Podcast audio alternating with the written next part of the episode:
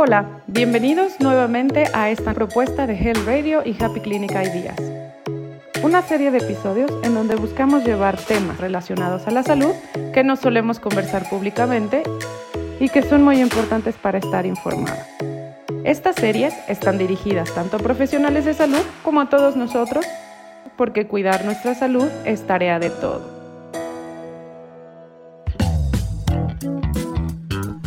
Bienvenidos a Health Radio, el podcast donde destacados expertos en diversos campos de la salud humana abordan los temas que más te preocupan y los que tienes curiosidad de conocer a fondo. Health Radio, el podcast de la salud.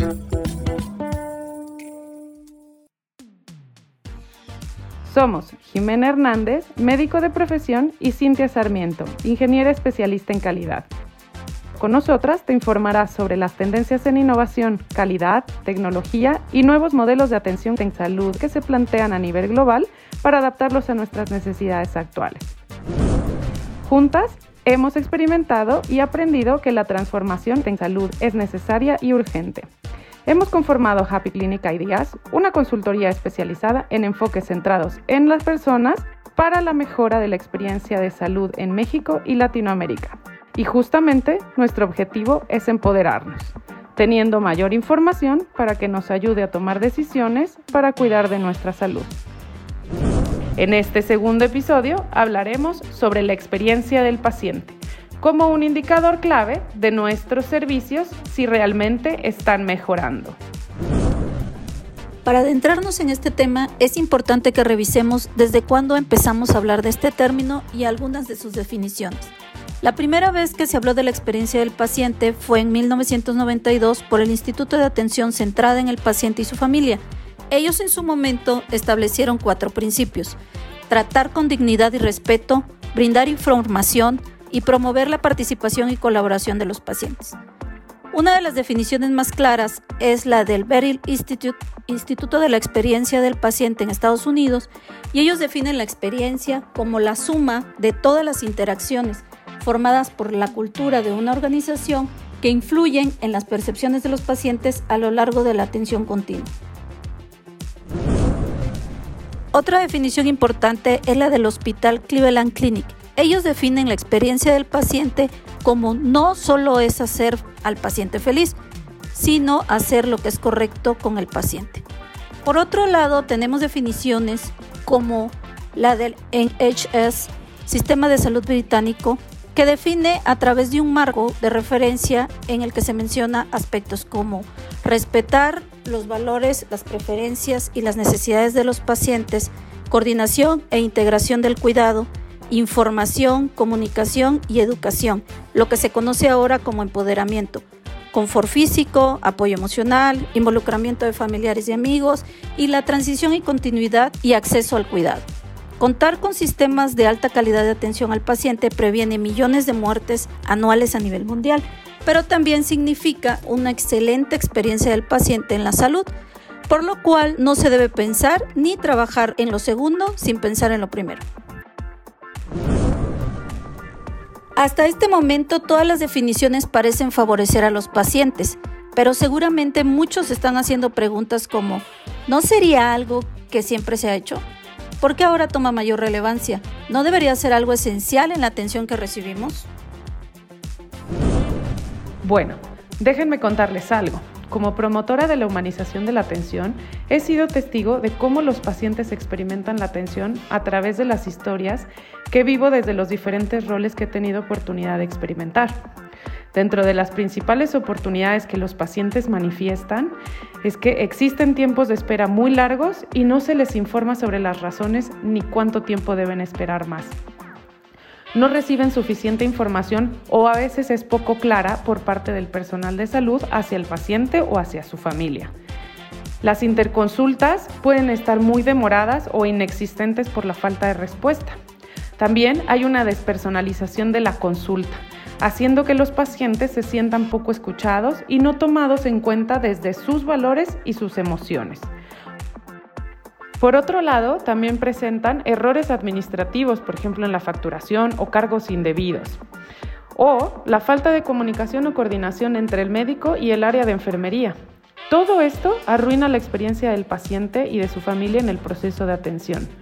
Gran parte de esto se debe precisamente a que no tenemos en cuenta las preferencias, los valores y necesidades como lo abordamos en un inicio.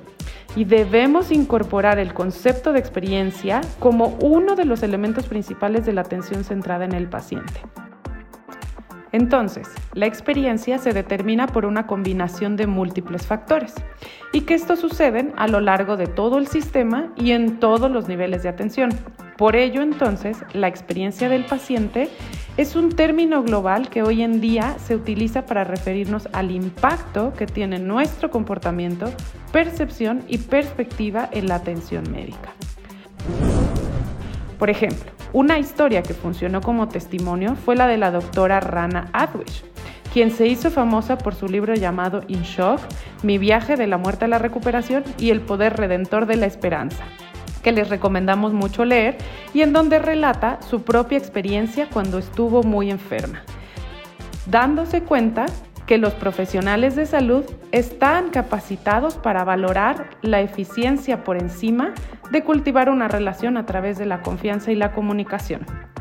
Mejorar la experiencia del paciente a través de la escucha y la acción hace que los pacientes y su familia estén más satisfechos. Existen algunos indicadores recomendados para medir la experiencia del paciente, entre los que se encuentran el Customer Health Score, que busca medir qué tan saludable se encuentra el paciente con relación a la organización o al servicio ofrecido. El Customer Effort Score, índice de esfuerzo del consumidor, que es, como su nombre lo indica, mide qué tanto esfuerzo tuvo que hacer el paciente para utilizar los servicios. La escala va de 1 a 5, siendo 1 muy fácil y 5 muy difícil. Customer Satisfaction Score es una encuesta de satisfacción, pero mucho más profunda, ya que se utiliza para interacciones más puntuales y de corto plazo. Como podemos ver, grandes retos nos esperan para verdaderamente transformar nuestra experiencia aquí en México y en Latinoamérica.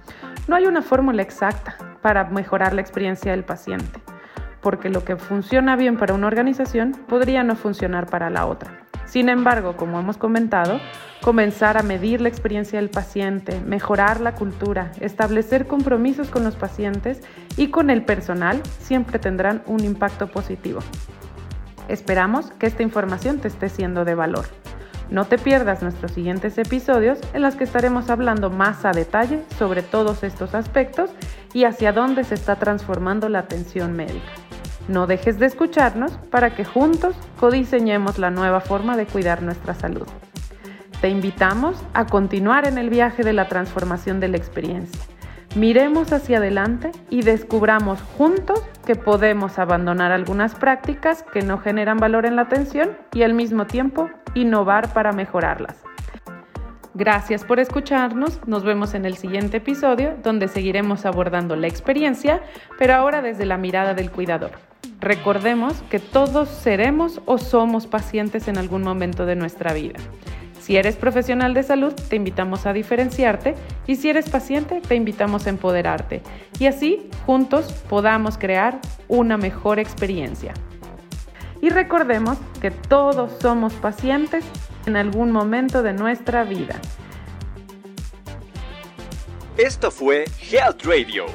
Muchas gracias por acompañarnos.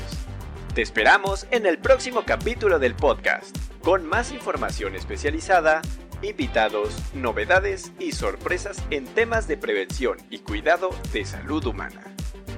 No olvides darle a like a nuestra página para mantenerte informado de todas las novedades que estamos preparando. Y compártela con tus amigos para que hagamos una comunidad saludable. Hasta pronto, cuídate mucho.